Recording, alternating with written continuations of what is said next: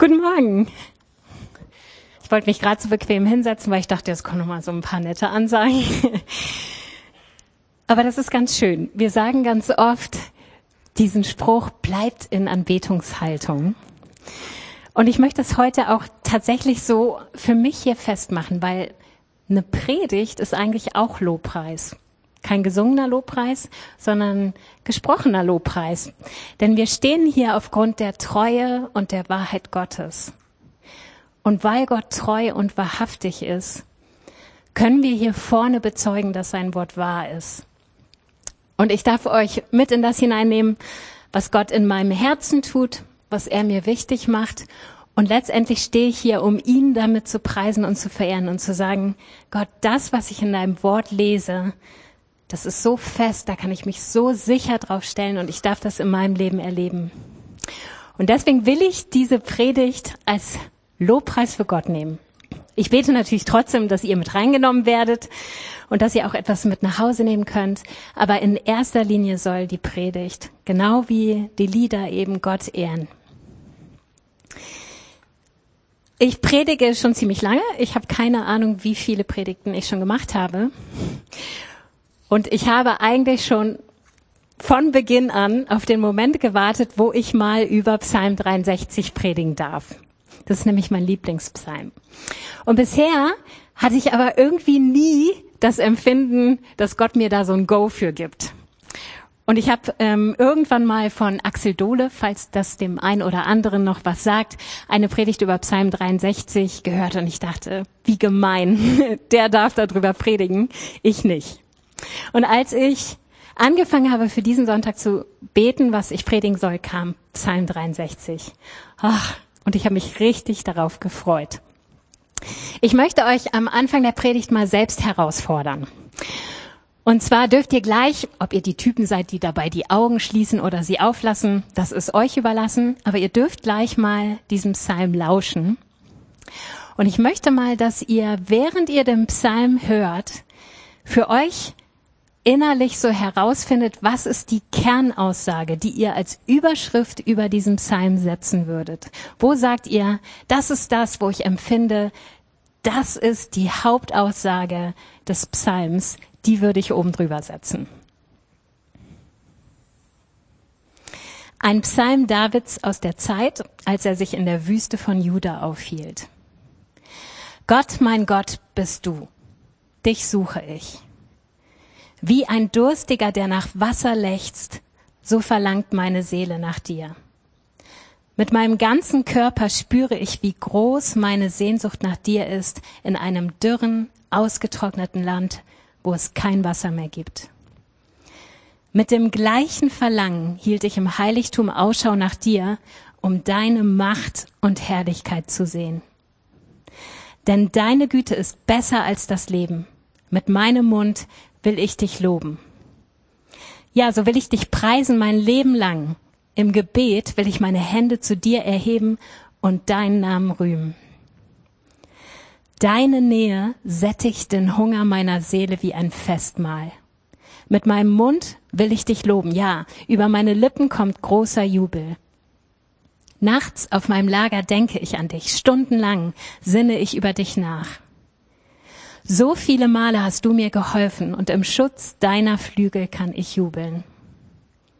Von ganzem Herzen hänge ich an dir und deine Hand hält mich fest. Meine Feinde wollen mir Böses und trachten mir nach dem Leben. Im tiefsten Totenreich werden sie noch enden. Dem tödlichen Schwert werden sie ausgeliefert. Den Schakalen werden sie zur Beute. Doch der König wird sich freuen, weil Gott zu ihm hält. Glücklich schätzen, kann sich jeder, der sich bei einem Eid auf Gott beruft. Der Mund der Lügner aber wird gestopft.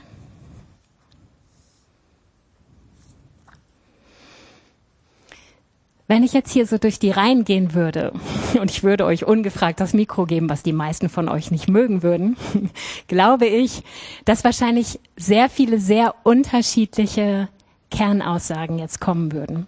In dem Psalm steckt echt viel drin, oder? In der NGÜ, also der neuen Genfer Übersetzung, da steht tatsächlich über jedem Psalm eine Überschrift. Und ich habe mal geschaut, was die als Kernaussage über den Psalm gesetzt haben. Und ich gebe zu, im ersten Moment war ich etwas überrascht. Das wäre wahrscheinlich nicht das allererste gewesen, was ich oben drüber gesetzt hätte. Der Psalm ist überschrieben mit Deine Güte ist besser als das Leben.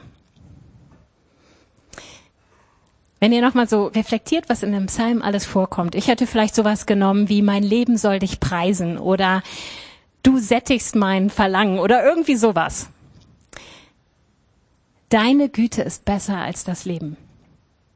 Als ich mir dann den Psalm nochmal unter Berücksichtigung dieser Überschrift angeschaut habe, habe ich gedacht, doch, die NGÜ hat das schon ganz richtig gemacht. Das ist nämlich eine Kernaussage, die sich nicht nur von Vers zu Vers wie so ein roter Faden durch den Psalm zieht, sondern viele der Aussagen, die David in diesem Psalm trifft, wären gar nicht möglich, wenn sie nicht das als Grundlage hätten. Das fand ich dann nochmal spannend zu schauen. Interessanterweise steht in der Elberfelder gar nicht deine Güte ist besser als Leben, sondern deine Gnade. Ich habe ähm, im Urtext nochmal nachgeguckt. Tatsächlich enthält der Vers beide Wortbedeutungen, also Güte und Gnade. Und letztendlich steht dahinter die Grundhaltung eines Gottes, der sich entschieden hat, uns über das notwendige Maß und auch über unsere eigentlichen Rechte hinaus zu erfüllen und uns unerwartet und unverdient immer wieder Gutes zu tun. Weil er nämlich in seinem Wesen durch und durch gut ist. Und wenn wir uns gleich den Psalm angucken, dann sehen wir recht schnell, das sind so unterschiedliche Teile, die aufeinander aufbauen. Es beginnt mit so einer Ausgangssituation, die David beschreibt, ein Zustand, in dem er sich befindet. Er sagt uns in dem zweiten Teil, wie er darauf reagiert, was das mit seiner Beziehung zu Gott macht. Und im dritten Teil schaut er aus der Gegenwart auch nochmal in die Zukunft. Und für mich ist nochmal so deutlich geworden, alle diese drei Teile basieren auf genau dieser Grunderkenntnis Davids. Deine Güte oder deine Gnade ist besser als das Leben. Ich würde gern einmal mit euch so ein bisschen durch den Psalm durchgehen. Über den könnte man Jahre predigen. Also ich muss irgendwie Schwerpunkte setzen, die mir besonders wichtig geworden sind in der Vorbereitung. Aber ich möchte dich ermutigen, geh nicht nach Hause und hak das Ding ab. Sondern nimm dir doch diesen Psalm mal diese Woche vor und lass Gott auch nochmal persönlich zu dir dadurch sprechen. Vielleicht setzt Gott für dich auch nochmal zu Hause ganz andere Schwerpunkte. Vers 1, da erfahren wir, aus welcher Situation heraus dieser Psalm entstanden ist. Da steht, ein Psalm Davids aus der Zeit, als er sich in der Wüste von Juda aufhielt. Ich habe nochmal nachgeguckt, es ist die Zeit, als David auf der Flucht vor Saul war, der ihn töten wollte und ständig von Ort zu Ort gejagt wurde. Und zwar mitten durch die Wüste. Er musste immer wieder weiterziehen. Er wusste eigentlich in keiner Situation so genau, wer ist mein Freund, wer ist mein Feind. Das ist zum Beispiel eine Begebenheit, da hält er sich in einer Stadt mit einer Stadtmauer auf und Saul jubelt schon innerlich und äh, bespricht mit seinen Männern, Mensch, jetzt hat er sich da in so eine Falle gelockt, da kommt er nicht raus. Wir müssen jetzt nur die Stadt überreden, dass die ihn festhält und dann können wir ihn nehmen. Und David kriegt das aber durch Gott gesagt und kann noch fliehen. Und ständig ist er wieder auf der Flucht und umgeben von dieser Wüstengegend. Und so sagt er in Vers 2, Gott, mein Gott bist du, dich suche ich. Und jetzt kommt das, was er körperlich empfindet. Wie ein Durstiger, der nach Wasser lechzt, so verlangt meine Seele nach dir. Mit meinem ganzen Körper spüre ich, wie groß meine Sehnsucht nach dir ist in einem dürren, ausgetrockneten Land, wo es kein Wasser mehr gibt. Das heißt, seine ganz natürliche, reale Ausgangssituation ist Durst. Durst nach Wasser in einer Wüste. Und das spürt er körperlich. Aber er bleibt hier gar nicht stehen, sondern er macht gleich klar, ich nehme das als Ausgangspunkt für etwas, was noch viel tiefer geht. Und er überträgt das Ganze. Und er spricht dann sowohl von seinem Körper, der mit Sehnsucht sich jetzt nicht mehr nach natürlichem Wasser ausstreckt, sondern sich mit Sehnsucht nach Gott ausstreckt. Und auch seine Seele spürt großes Verlangen. Das sind die zwei Dinge, die er sagt. Seine Seele hat Verlangen, sein Körper spürt Sehnsucht und es ist fokussiert auf Gott. Ich glaube, es ist die Luther-Übersetzung, die sagt, mein ganzer Mensch verlangt nach dir. Wenn er hier von Seele und Körper spricht, dann meint er alles in ihm. Es gibt nichts in ihm, was sich nicht nach Gott von Herzen sehnt. Ich wage also mal zu behaupten, wenn David hier das Bild überträgt von seinem körperlichen Lechzen nach Wasser auf seinem Lechzen und Verlangen nach Gott, dann spricht er, wenn er hier von dürrem, ausgetrocknetem Land spricht, auch nicht nur von der Wüste, die er direkt vor Augen hat, sondern ich glaube, auch das ist ein sinnbildliches Ausdrücken von mehr. David hat hier mehr verstanden, als dass er nur gerade in der Wüste steht. In Vers 3 sagt er mit dem gleichen Verlangen, also was er körperlich spürt sozusagen, hielt ich im Heiligtum Ausschau nach dir, um deine Macht und Herrlichkeit zu sehen. Und jetzt stehen sich zwei Dinge gegenüber. Auf der einen Seite das dürre, ausgetrocknete Land und auf der anderen Seite die Gegenwart Gottes. Und jetzt kommt nämlich dieser entscheidende Satz, diese entscheidende Grunderkenntnis Davids, wo er sagt, denn deine Güte ist besser als Leben. Und ich glaube, diese Erkenntnis, dass es ein dürres Land gibt, weit über normale Wüste hinaus, kann nur da kommen, wo wir erkennen, dass Gottes Güte und Gnade besser ist als das Leben. Ich habe mir, weil ich ja im Urlaub war, die ganzen Predigten online angehört, um mal so ein bisschen zu gucken, was lief so über die Ferien.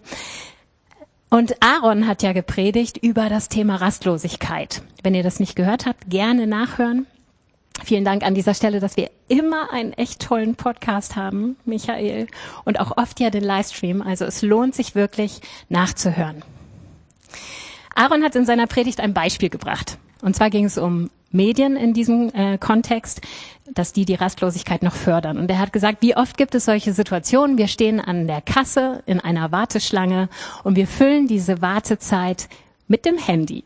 Das Handy kommt raus und ich meine, man hat ja gerade nichts zu tun und dann daddelt man darum, bis man irgendwie an der Kasse steht. Und solche Wartesituationen, sei es an der Bushaltestelle, beim Busfahren, in der Bahn, wo auch immer, füllen wir ständig mit dem Handy. Und so haben wir im Prinzip keine Wartezeit mehr. Es gibt interessanterweise mittlerweile die wissenschaftliche Erkenntnis, dass die größte Gefahr dieses Verhaltens gar nicht ist äh, unbedingt die Medienabhängigkeit oder so, sondern dass wir eigentlich unbedingt Momente der Langeweile in unserem Leben brauchen. Wisst ihr warum? Langeweile ist der Startpunkt für Kreativität, Ideenreichtum, Motivation, Tatendrang und all diese Dinge. Und wenn wir uns die Langeweile rauben, indem wir uns vehement dagegen wehren, sie zuzulassen, rauben wir uns auch die anderen Dinge. Und es kommt viel weniger Kreativität zutage. Wir sind viel weniger gezwungen, uns in Motivation zu begeben, uns innerlich aufzumachen. Und ich weiß nicht, ob ihr das kennt, wenn man lange Zeit mit Medien verbracht hat, wird man antriebslos. Habt ihr das auch so? Dieses Beispiel hat ja Aaron schon ausgiebig ausgeführt. Deswegen will ich das nur kurz nehmen, um es in einen größeren Kontext zu setzen. Ich möchte uns mal eine Frage stellen.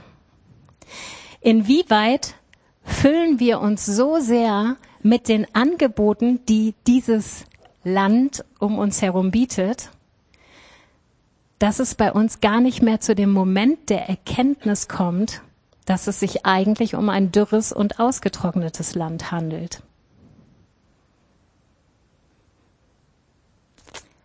Könnte es sein, ich stelle das einfach mal als These in den Raum, dass ein mangelndes Verlangen in uns nach täglicher Gemeinschaft mit Gott vielleicht schon ein Zeichen dafür ist, dass wir unser Land gar nicht als dürr wahrnehmen?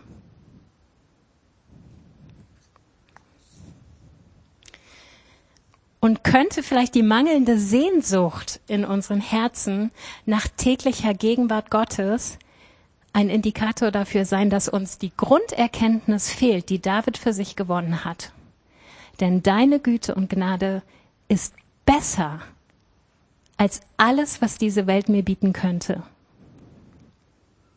Denn ich glaube, wir brauchen diese entscheidende Grunderkenntnis, um aus dem Land um uns herum die Erkenntnis zu gewinnen, dass es nicht reicht, dass es ein dürres und ausgetrocknetes Land ist. Und erst dann, wenn wir diesen Moment der Erkenntnis zulassen und ihn nicht überspielen mit, ach, ich mache noch mal das oder ich mache noch mal das, kann in uns überhaupt erst ein Verlangen nach der Nähe und Gegenwart Gottes entstehen. Und ich will jetzt nicht schlecht machen, was diese Welt uns alles zu bieten hat. Ja, also ich will jetzt nicht grundsätzlich sagen, das ist alles schlecht. Aber wenn wir uns genau, wie ich das eben mit der Langeweile erklärt habe, niemals diese Momente geben, wo Gott uns zeigen kann, dass er das Beste für uns ist, dass er alles in allem genug ist, dann kann in uns Verlangen und Sehnsucht wenig Raum bekommen. Wir singen das erstaunlich oft in Lobpreisliedern, oder? Wenn ihr mal die Lieder durchscannt, wie oft wir von Verlangen und Sehnsucht singen, das ist krass. Das kommt in ganz vielen Liedern vor. Heute haben wir gesungen, hungrig komme ich zu dir. Aber wahrer Lobpreis ist eben nicht, dass wir hier Texte singen,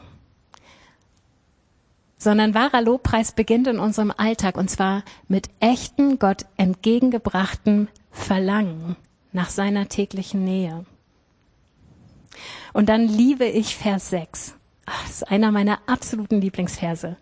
Deine Nähe sättigt den Hunger meiner Seele wie ein Festmahl. Ist das ein Megasatz? Eben hat er noch von diesem Durst gesprochen. Ja, jetzt kommt der Hunger seiner Seele dazu. Das sind echt kraftvolle Bilder, die deutlich machen, es geht hier David definitiv nicht um Pflichterfüllung. Äh, heute muss ich noch Zeit mit Gott haben, sondern das sind Bilder, die zeigen, das geht richtig tief bei ihm. Das ist eine tiefe Sehnsucht, die er damit stillt, wenn er in Gottes Gegenwart kommt. Und ich finde dieses Spannungsfeld so intensiv und, und ähm, segensreich, dieses auf der einen Seite Verlangen und Hunger zu spüren und gleichzeitig aber Sättigung der Seele. Und wenn ich eins über die letzten Monate erlebt habe, dann, dass das bei Gott Hand in Hand geht. Das wechselt sich nicht ab. Du bist nicht mal, wenn du re regelmäßig in Gottes Gegenwart kommst, voller Verlangen und dann bist du mal wieder satt.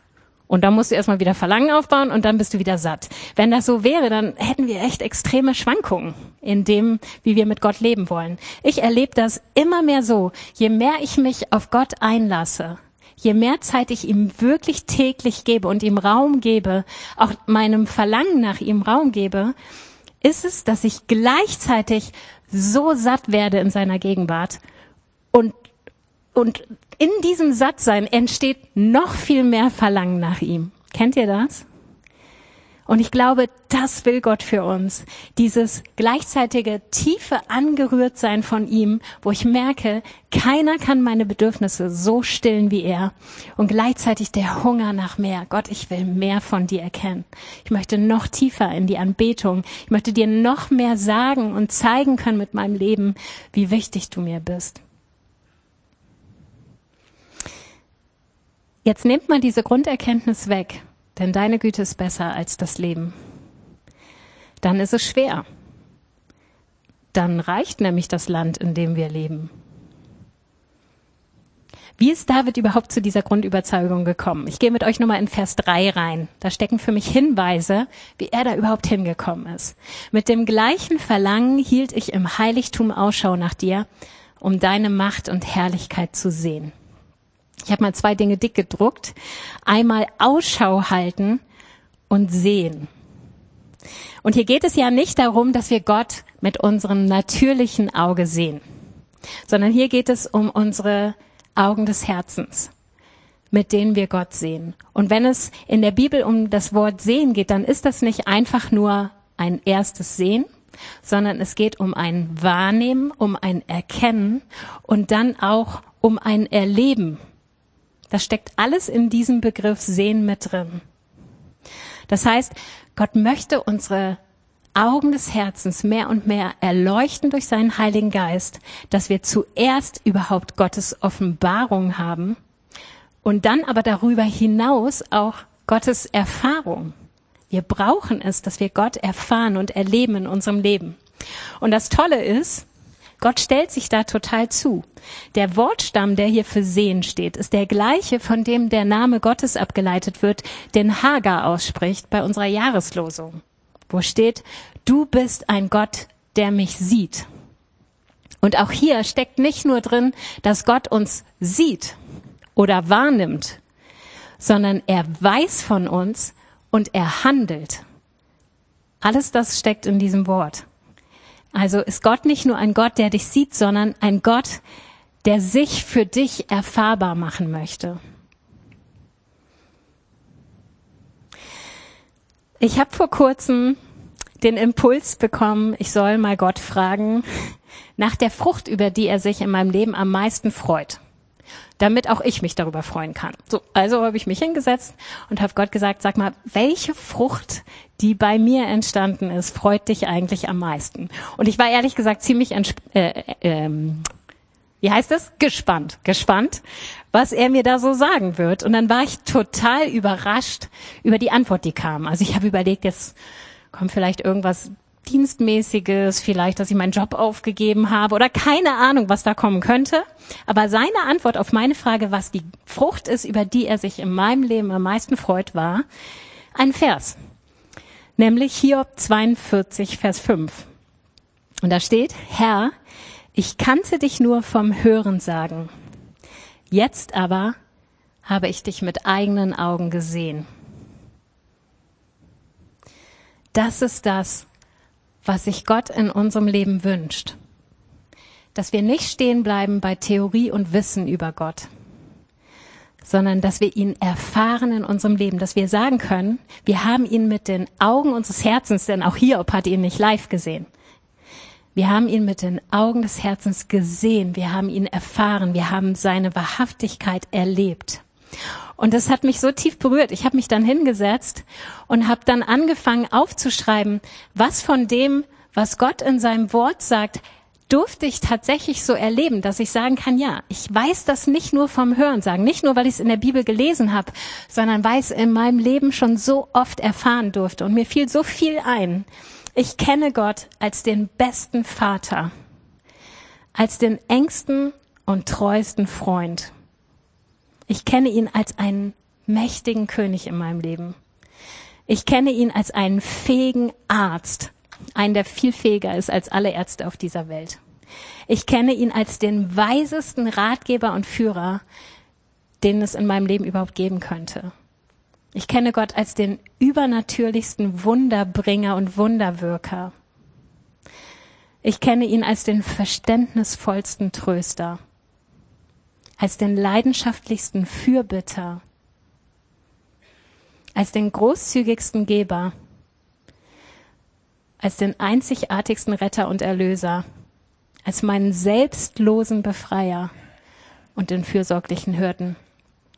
Das sind Dinge, die sind mir so bewusst geworden. Das sind Früchte in meinem Leben, die ich haben darf, weil ich in die Nähe Gottes komme. Und weil dann aus Theorie plötzlich tiefe Praxis wird und ich das in meinem Leben erfahren darf. Und was für ein Vorrecht, dass sich Gott uns so erfahrbar machen möchte. Und ich musste wieder dran denken, an diese kurze Begebenheit in der Bibel. Es sind nur ein paar Verse, wo Philippus zu Nathanael kommt und ihn überzeugen möchte, Mensch, komm, ich habe den Messias gesehen, du musst mitkommen. Und äh, Nathanael ist überhaupt nicht begeistert und möchte eigentlich nicht. Und dann sagt Philippus nur, komm und sieh. Nicht, weil Jesus so ein beeindruckendes Erscheinungsbild hätte, sondern die Aufforderung dahinter war, erlebe ihn selbst. Und das möchte ich euch zusprechen. Ich möchte euch ja diese Aufforderung geben, die Philippus zu Nathanael sagt: Komm und sieh. Nicht nur vom Hören sagen. Bleib nicht nur sonntags beim Hören sagen stehen, sondern erlebe ihn selbst. Und das kann dir in deinem Leben keine abnehmen. Keine Predigt, keine Hausgruppenzeit. Das können Impulse sein, die Gott in dein Herz gibt, aber dann, dann ist es an dir, damit weiterzugehen. Und eben in diesem Vers drei, vielleicht können wir die Folie nochmal nehmen, stand nicht nur das Wort sehen, sondern auch Ausschau halten. Bei uns ist das so, wir wohnen in zweiter Reihe. Und wenn jemand uns neu besuchen möchte, ist das für den immer echt schwer, uns zu finden, weil auf der Leipziger Straße auch irgendwie die Hausnummern total wirr vergeben sind. Ja, also es reicht nicht so gut, die Hausnummer zu wissen, um zu uns zu finden. Das heißt, ich beschreibe immer schon recht ausführlich, wie man unser Haus äh, finden kann und welche Einfahrt man da reinfahren muss. Aber für viele ist es dann trotzdem herausfordernd. Also habe ich mir angewöhnt, denjenigen, wo ich spüre, die fühlen sich nach meiner Erklärung immer noch unsicher, ähm, dass ich sage, Mensch, ich gehe dann zu einem bestimmten Zeitpunkt vorne an die Straße und da, wo du mich siehst, hältst du. Das heißt, ich muss dann in dem Moment alle anderen Aktivitäten beiseite legen ich gucke auf die Uhr, okay, jetzt ist es soweit, dann gehe ich zur Straße und dann halte ich Ausschau nach dem Auto, damit der Autofahrer Ausschau halten kann nach mir. Und alles andere ist dann weg. Ich fokussiere mich darauf, auf diesen Moment des Ausschauhaltens. Und ich musste an Marthas Predigt denken, die über die Hochzeit zu Kana gesprochen hat. Und da gibt es diese entscheidende Stelle, wo Maria, die Mutter Jesu, zu den Dienern in dem Haus geht und sagt, was er euch sagt, das tut. Und letztendlich hat sie mit diesem Einsatz diese innere Erwartungshaltung in den Dienern heraufgeholt, Ausschau zu halten nach dem, was Jesus tun und sagen wird. Und genau das brauchen wir. Jetzt kommen einige Verse, die gründen auf dem, was wir uns gerade angeschaut haben. David weiß um die Tatsache, dass all das, was er in der Gegenwart Gottes bekommt, definitiv für ihn besser ist als das, was er sonst bekommt. Und jetzt trifft er einige Entscheidungen für sich. Vers 4. Mit meinem Mund will ich dich loben. Vers 5. Ja, so will ich dich preisen mein Leben lang. Im Gebet will ich meine Hände zu dir erheben und deinen Namen rühmen. Vers 6. Mit meinem Mund will ich dich loben. Ja, über meine Lippen kommt großer Jubel. Vers 7. Nachts auf meinem Lager denke ich an dich. Stundenlang sinne ich über dich nach. Wenn wir das zusammenfassen wollen, was in diesen Versen David jetzt ausdrückt, dann ist das letztendlich seine Antwort auf die Gegenwart Gottes. Ein Lebensstil der regelmäßigen, beständigen Anbetung Gottes. Und das durch alles, was aus seinem Mund kommt, was er denkt, was er fühlt. Jetzt könnten wir sagen, na ja, ist ja auch David. Ne? Also David ist der Lobpreisleiter sozusagen in der Bibel, bekannt dafür, dass das seine Gabe war. Nicht umsonst hat er die ganzen Psalmen geschrieben oder viele Psalmen. Und dann ist es für ihn ja auch easy peasy gewesen. Ja, also klar ist das dann seine Leidenschaft. Ja, könnte vielleicht was dran sein. Da möchte ich uns ermutigen, kennen wir eigentlich unseren speziellen persönlichen Zugang zu Gottes Gegenwart? Ich glaube, dass Gott uns unterschiedliche Zugänge zu ihm gibt.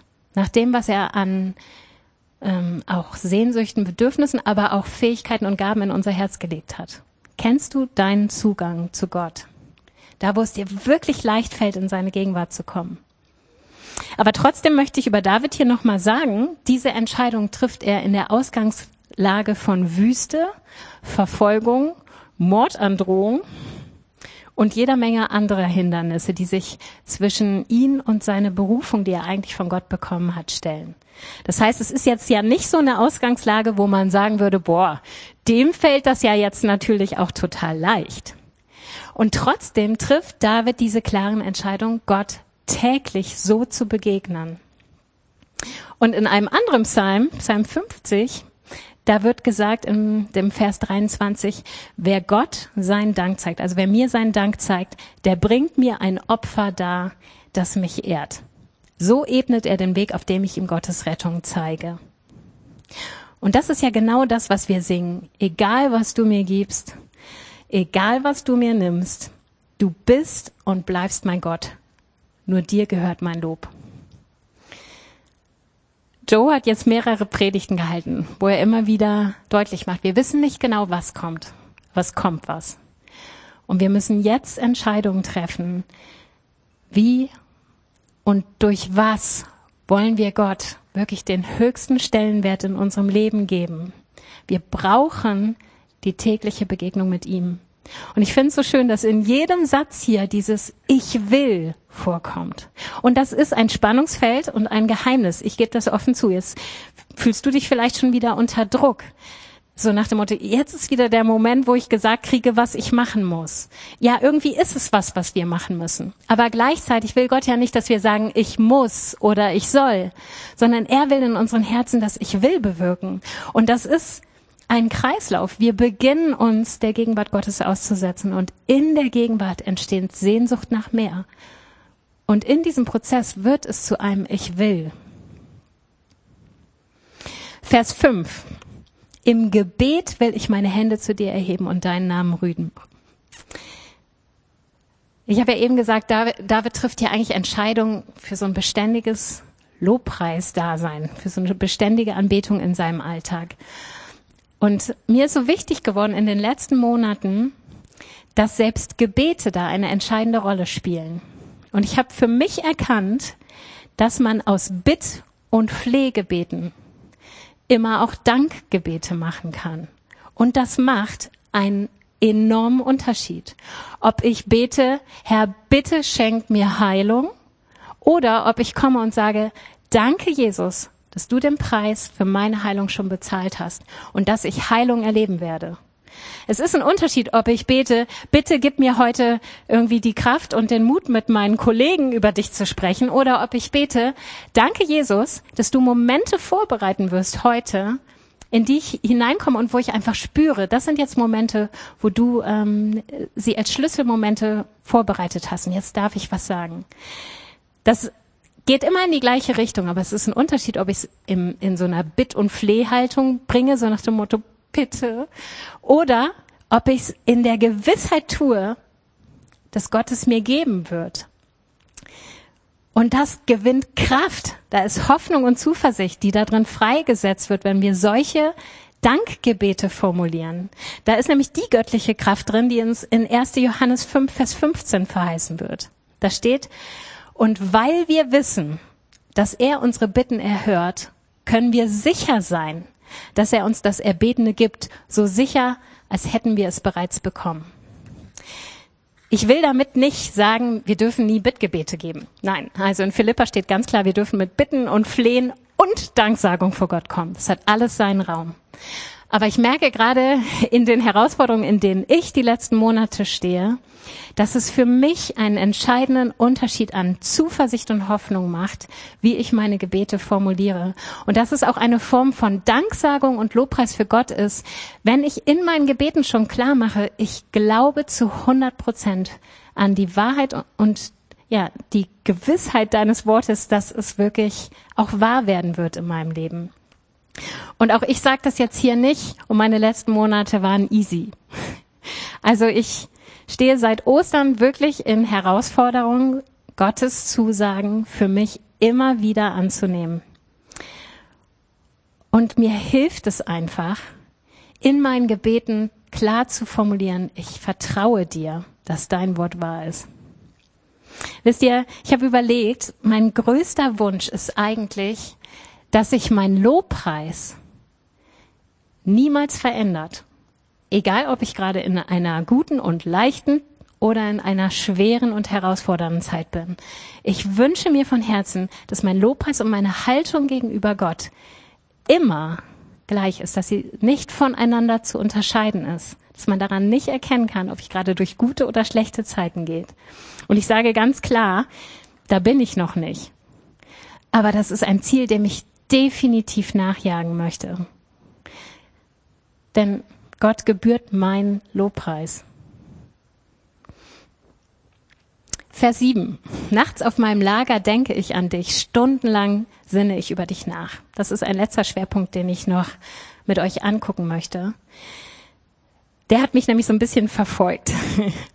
Und zwar ausgehend von Sprüche 20, Vers 27. Der Herr gab dem Menschen den Verstand, um seine innersten Gedanken und Gefühle zu durchleuchten. Wisst ihr, dass es ein absolutes Vorrecht von uns Menschen ist, dass wir über uns selbst und über Gott nachsinnen können? Also wenn David das hier so locker sagt, er sinnt Tag und Nacht ähm, über Gott nach, dann ist das was, was Gott uns echt als Geschenk mitgegeben hat. Da sind wir die einzigen Lebewesen, die das in der Art und Weise können. Und Sprüche sagt es ja, er hat uns das absichtlich gegeben, um seine innersten Gedanken und Gefühle durchleuchten zu können. Ja, und ich glaube, das geht genauso um die Tiefen Gottes, die uns Gott durch den Heiligen Geist offenbaren will, aber auch um unsere eigenen innersten Gedanken und Gefühle durchleuchten zu können. Und das Faszinierende ist, je mehr wir die Tiefen Gottes erforschen dürfen durch den Heiligen Geist, desto mehr erkennen wir darin auch von uns selbst. Das ist ein Prozess, den man gar nicht so richtig voneinander trennen kann. Und je mehr wir in das hineinwachsen, Gott zu erkennen, wächst auch die Erkenntnis, dass wir absolut abhängig von ihm sind. Weil ich erkenne, wo bei mir überhaupt alles Dinge sind, wo ich Gott so dringend brauche. Und auch da möchte ich dich ermutigen, bleib doch bitte nicht bei Predigten stehen. Es ist auch super, dass man zu Hause Predigten hören kann. Das ist alles gut.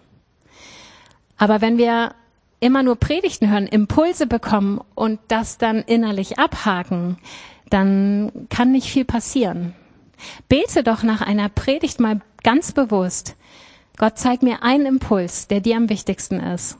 Und den will ich in die Woche nehmen. Bitte leb das mit mir. Lass mich darüber nachsinnen, Tag und Nacht. Durch Träume, durch weiteres Reden, durch Menschen, mit denen man darüber redet, durch einfach Zeiten, wo man selber sich damit vor Gott beschäftigt. Die Bibel ist ganz klar. Sie sagt, es gibt auch sinnlose Gedankengänge, die in die Finsternis führen. Ich glaube, den Vers habe ich nicht als Folie, aber ich lese ihn mal vor. Römer 1 ist das, Vers 20 bis 22. Seit der Erschaffung der Welt sind seine Werke ein sichtbarer Hinweis auf ihn, den unsichtbaren Gott, auf seine ewige Macht und sein göttliches Wesen. Die Menschen haben also keine Entschuldigung, denn trotz allem, was sie über Gott wussten, erwiesen sie ihm nicht die Ehre, die ihm zukommt und blieben ihm den Dank schuldig. Sie verloren sich in sinnlosen Gedankengängen und in ihren Herzen, denen jede Einsicht fehlte, wurde es finster. Weil sie sich für klug hielten, sind sie zu Narren geworden. Ich möchte uns ermutigen, dem Raum zu geben, über Gott und uns selbst nachzusinnen, aber das wirklich in dem bewussten Ausstrecken nach dem Heiligen Geist. Denn wenn wir nur über uns nachsinnen, ohne Gottes Erkenntnis darin, dann kann das uns echt in Irrwege führen. Ja, das kann in Selbstverdammnis führen, in ein ganz schlechtes ähm, Bild von sich selbst und es kann uns von Gott wegführen oder auch in Sünde hineinführen. Und ich finde es so schön, dass im Psalm 139, Vers, keine Ahnung, 17, danke, steht, wie überwältigend sind deine Gedanken für mich, oh Gott. Es sind so unfassbar viele. Das heißt, wir brauchen gar nicht in diesem Nachsinn an uns und unserer Erkenntnis hängen zu bleiben, sondern wir dürfen uns ausstrecken nach diesen unzähligen Gedanken Gottes über uns. Und das wiederum führt zu Ehre und Dank gegenüber Gott und zu einer Abhängigkeit und einer Sehnsucht danach, in seiner Gegenwart zu sein.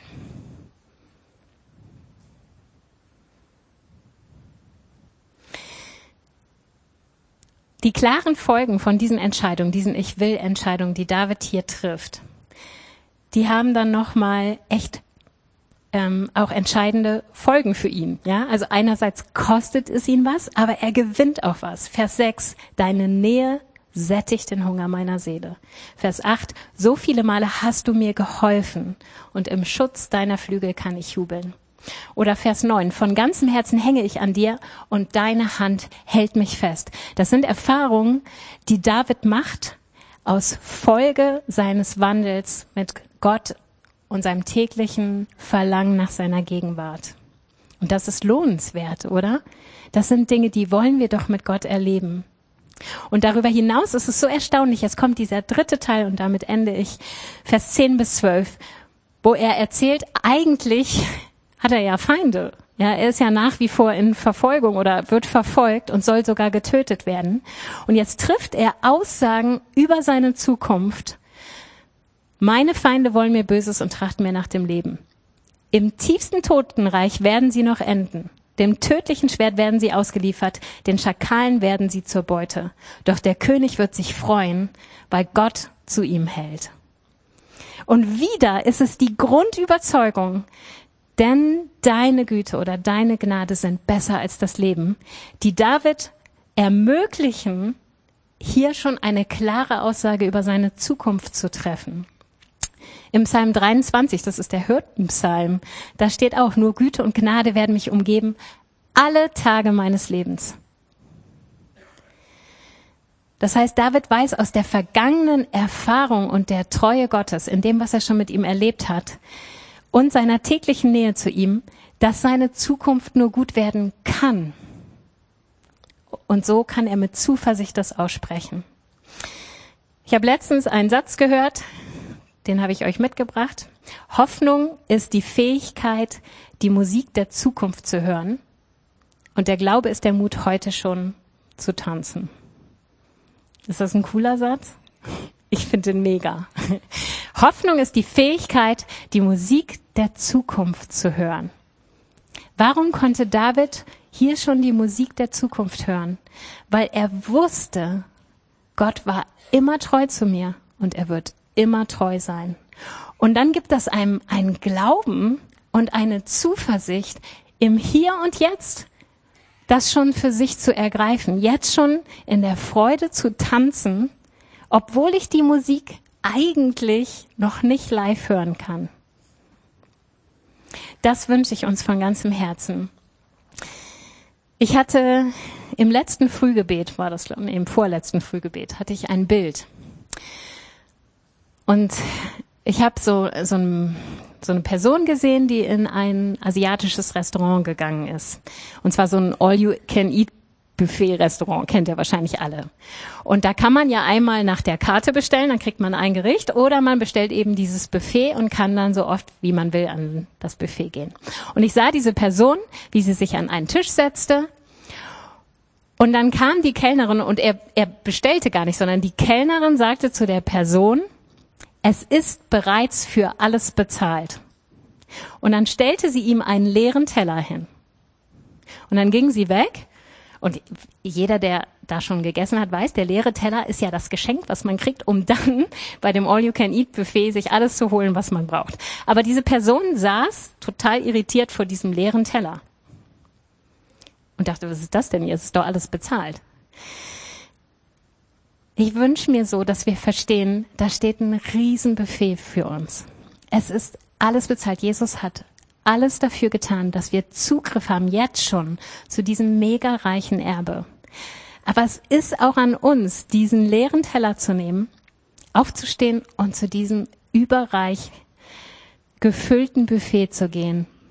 Und das sind so diese Ich will Entscheidungen. Ich wünsche mir so, dass wir das für uns im Alltag erkennen, dass Gott das so belohnt, wenn wir ihn suchen und dass das nicht nur noch mehr Verlangen in uns schürt, sondern uns zugleich total sättigt.